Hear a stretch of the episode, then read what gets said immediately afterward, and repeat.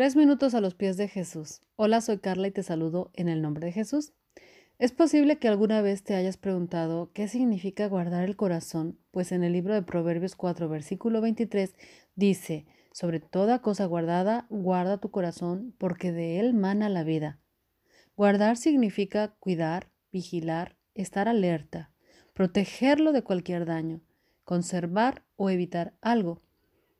Al guardar y cuidar tu corazón evitarás todo lo que le haga daño y evitarás también todo aquello que va en contra del plan de Dios. Pero ¿cómo podríamos lograrlo?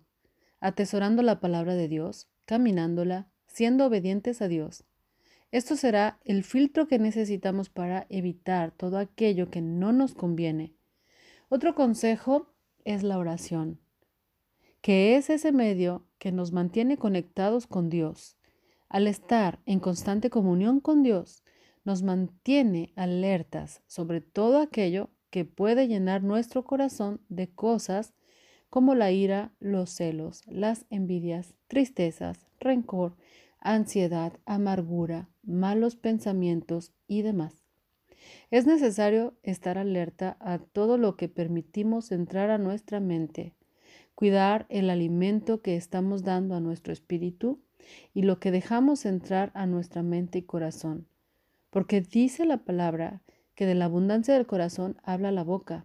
Entonces podríamos edificar o destruir. Pero cuidado, pues no solamente hablaremos vida o muerte, sino que una vez que permitimos enfermar o ensuciar nuestra mente y corazón, también vendrán enseguida las malas acciones y obviamente el pecado que nos separa de Dios. Por eso es muy importante que nos detengamos siempre que venga algo que pudiera contaminarnos.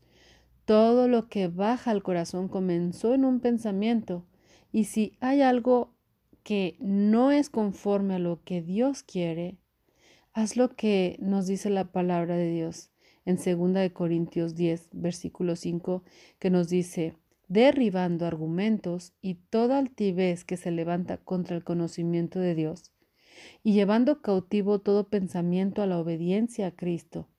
Y en Filipenses 4:8 nos dice, por lo demás, hermanos, todo lo que es verdadero, todo lo honesto, todo lo justo, todo lo puro, todo lo amable, todo lo que es de buen nombre, si hay virtud alguna, si algo digno de alabanza, en esto pensad. Así que en ti está la decisión de frenar y guardar tu mente y tu corazón. ¿Qué piensas sobre esto? Déjanos tu comentario en iglesialatina.com y que tengas un día muy bendecido.